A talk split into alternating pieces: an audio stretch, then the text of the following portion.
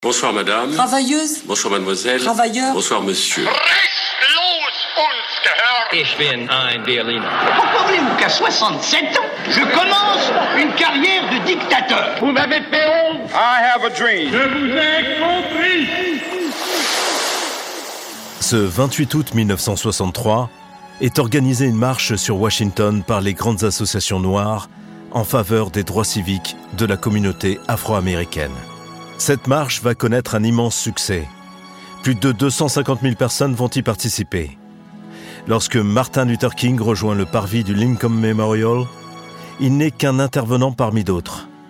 Lui qui a déjà employé le terme de rêve dans l'un de ses discours intitulé The Negro, an American Dream en 1960, va réutiliser l'idée. Mais cette fois, son I Have a Dream, qui est quasiment un prêche parsemé de références historiques et bibliques, va définitivement rentrer dans l'histoire. I have the pleasure to present to you Dr. Martin Luther King, Jr.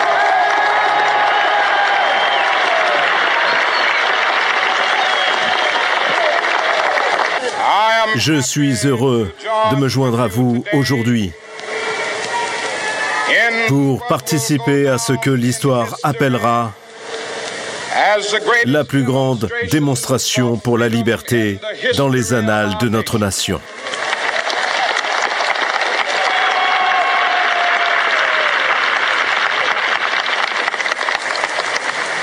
Il y a tout juste un siècle de cela,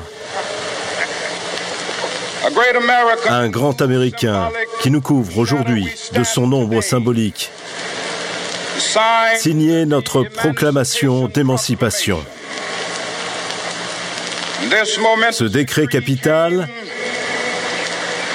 a redonné espoir aux millions d'esclaves noirs marqués dans leur chair par une situation brûlante d'injustice. Ce décret est venu comme une aube joyeuse terminée la longue nuit de leur captivité. 100 Mais cent ans plus tard, le noir n'est toujours pas libre. 100 Cent ans plus tard, la vie du noir est encore terriblement handicapée par les menottes de la ségrégation et les chaînes de la discrimination. 100 Cent ans plus tard, le noir vit à l'écart sur son îlot de pauvreté, au milieu d'un vaste océan de prospérité matérielle. 100 Cent ans plus tard,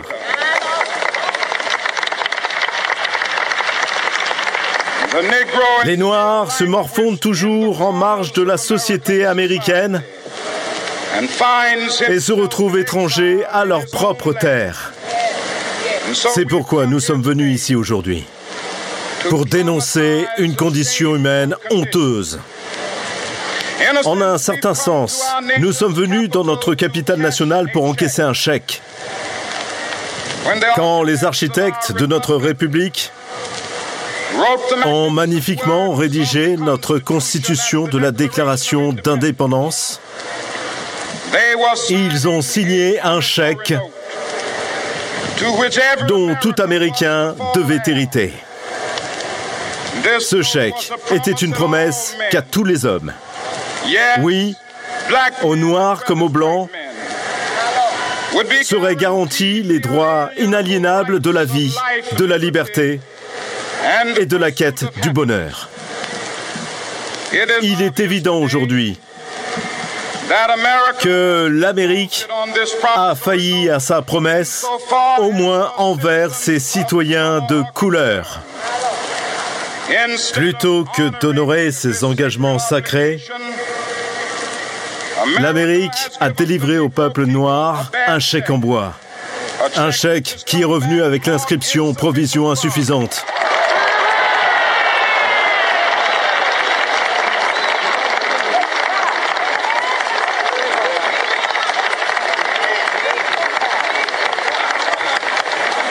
Mais nous refusons de croire en la faillite de la Banque de la Justice. Nous refusons de croire qu'il n'y a pas de quoi honorer ce chèque dans les vastes coffres de la chance en notre pays. Aussi, sommes-nous venus encaisser ce chèque Un chèque qui nous donnera sur simple présentation les richesses de la liberté et la sécurité de la justice.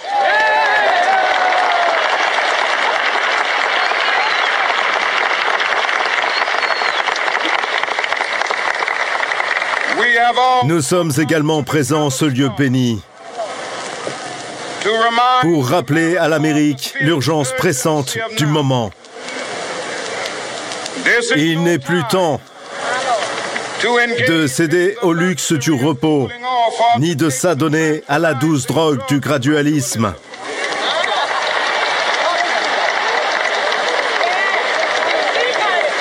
Maintenant, il est temps de faire respecter les promesses de démocratie. Maintenant, il est temps d'émerger des vallées obscures et désolées de la ségrégation pour fouler le sentier ensoleillé de la justice raciale. Maintenant, il est temps d'arracher notre nation des sables mouvants de l'injustice raciale et de l'établir sur le roc de la fraternité. Maintenant, il est temps de faire de la justice une réalité pour tous les enfants de Dieu. Il serait fatal pour la nation de fermer les yeux sur l'urgence du moment. Cet étouffant été du légitime mécontentement des Noirs ne se terminera pas sans qu'advienne un automne vivifiant de liberté et d'égalité. 1963 n'est pas une fin, c'est un commencement. Ceux qui espèrent que les Noirs avaient seulement besoin de se défouler et qu'ils se montreront désormais satisfaits auront un rude réveil si la nation retourne à son train-train habituel.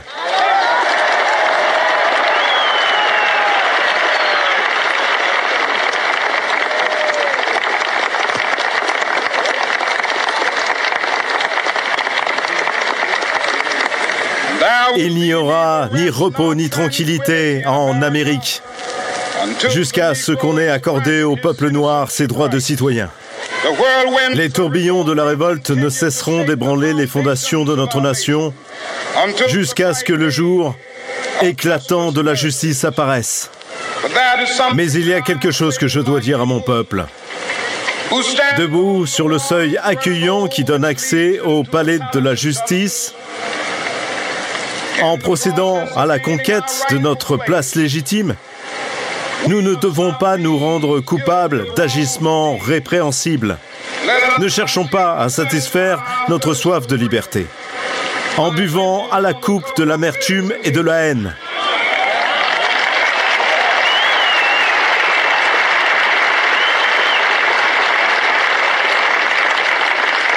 Nous devons toujours mener notre lutte sur les hauts plateaux de la dignité et de la discipline. Nous ne devons pas laisser nos revendications créatrices dégénérer en violence destructive. Sans cesse, nous devons nous élever jusqu'aux hauteurs majestueuses où la force de l'âme s'unit à la force physique. Le merveilleux esprit militant qui a saisi la communauté noire ne doit pas nous entraîner vers la méfiance de tous les blancs, car beaucoup de nos frères blancs leur présence aujourd'hui en est la preuve, ont compris que leur destinée est liée à la nôtre.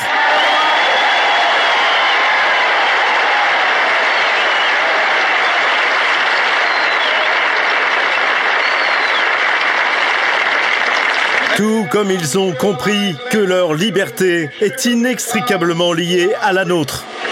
Nous ne pouvons pas avancer seuls. Et tandis que nous avançons, nous devons faire le serment de toujours aller de l'avant. Nous ne pouvons pas revenir en arrière. Certains demandent aux partisans des droits civils quand serez-vous enfin satisfaits? Nous ne serons jamais satisfaits aussi longtemps que le noir sera victime d'indicibles horreurs de la brutalité policière. Nous ne pourrons pas être satisfaits. Aussi longtemps que nos corps, lourds de la fatigue des voyages, ne trouveront pas un abri dans les motels des grandes routes ou les hôtels des villes.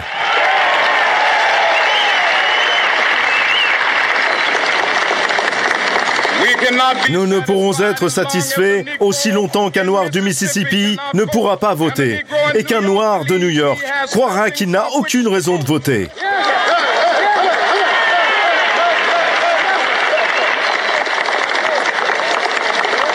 Non. Non, nous ne serons pas satisfaits et ne le serons jamais tant que le droit ne jaillira pas comme l'eau et la justice comme un torrent intarissable.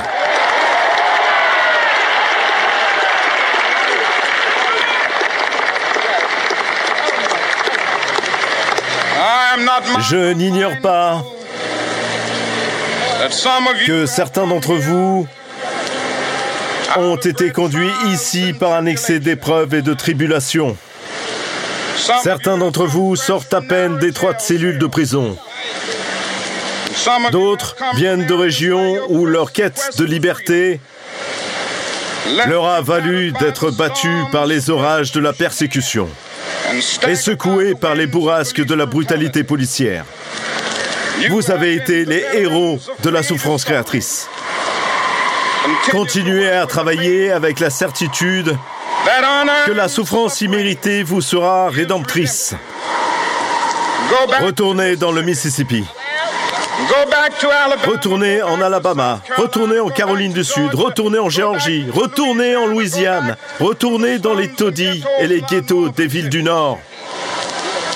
Sachant que de quelque manière que ce soit, cette situation peut et va changer. Ne croupissons pas dans la vallée du désespoir. Je vous le dis ici et maintenant, mes amis.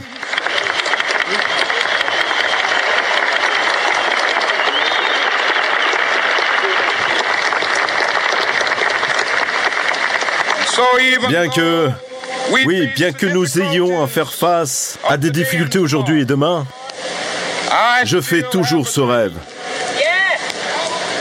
C'est un rêve profondément ancré dans l'idéal américain. J'ai un rêve qu'un jour, notre pays se lèvera pour respecter ce qui fait son essence même.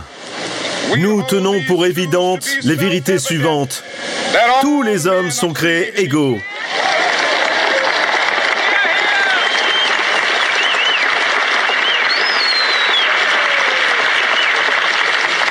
J'ai un rêve.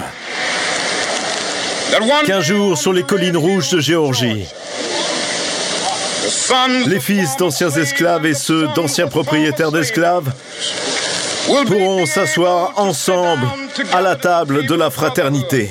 J'ai un rêve qu'un jour, même l'État du Mississippi, un État qui étouffe dans la fournaise de l'injustice, qui étouffe dans la fournaise de l'oppression, sera transformé en un oasis de liberté et de justice. J'ai un rêve.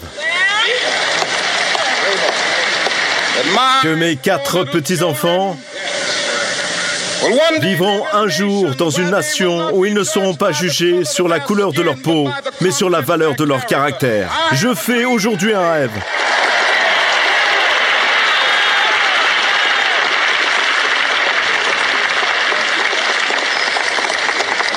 J'ai un rêve qu'un jour, même en Alabama, avec ses abominables racistes, où le gouverneur ne jure que par les mots intervention et invalidation. Qu'un jour, en Alabama, les petits garçons noirs et les petites filles noires puissent prendre la main des petits garçons blancs et des petites filles blanches comme des frères et sœurs. J'ai un rêve aujourd'hui.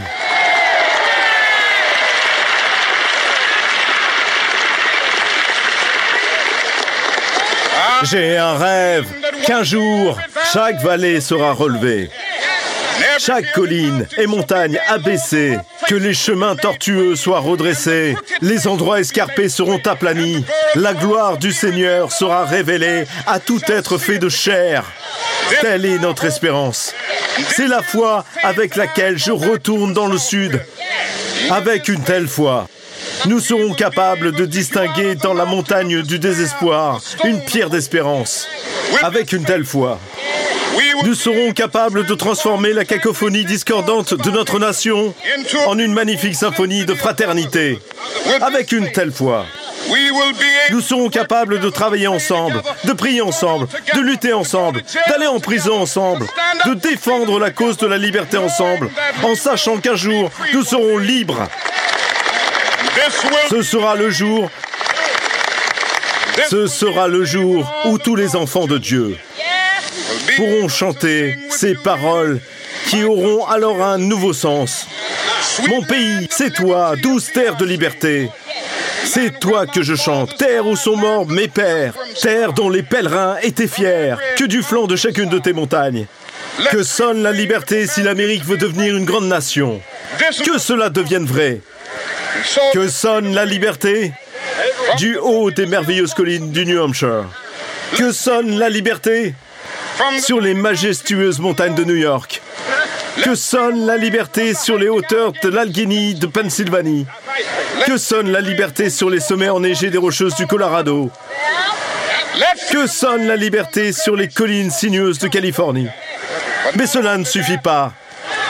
Que sonne la liberté sur le dôme de Stone Mountain en Géorgie?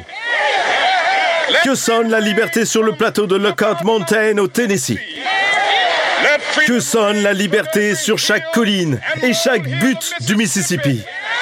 Sur toutes les montagnes. Que sonne la liberté et quand ce sera le cas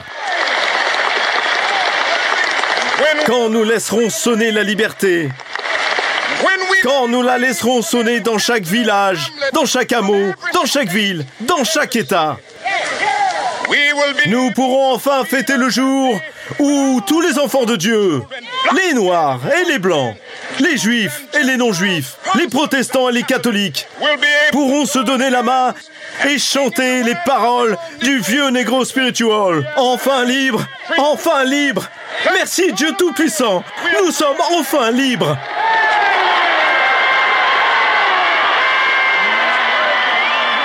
À cette minute, il ne le sait pas encore, mais son discours vient de rentrer dans l'histoire. Tout au long de sa lutte contre la ségrégation, notamment en menant le boycott des bus de Montgomery aux côtés de Rosa Parks, il va adopter la politique de la non-violence dans ses combats, ce qui lui vaut le prix Nobel de la paix en 1964. Dr. Martin Luther King has been shot to death in Memphis, Tennessee. Le 4 avril 1968 à Memphis, le pasteur King est assassiné sur la coursive de son motel par un ségrégationniste blanc. Martin Luther King laisse une nation orpheline de ses plus belles pensées. Quelle que soit la puissance d'un discours et la valeur de son auteur, aucun texte ne peut réellement changer le monde, sauf s'il devient un texte de loi.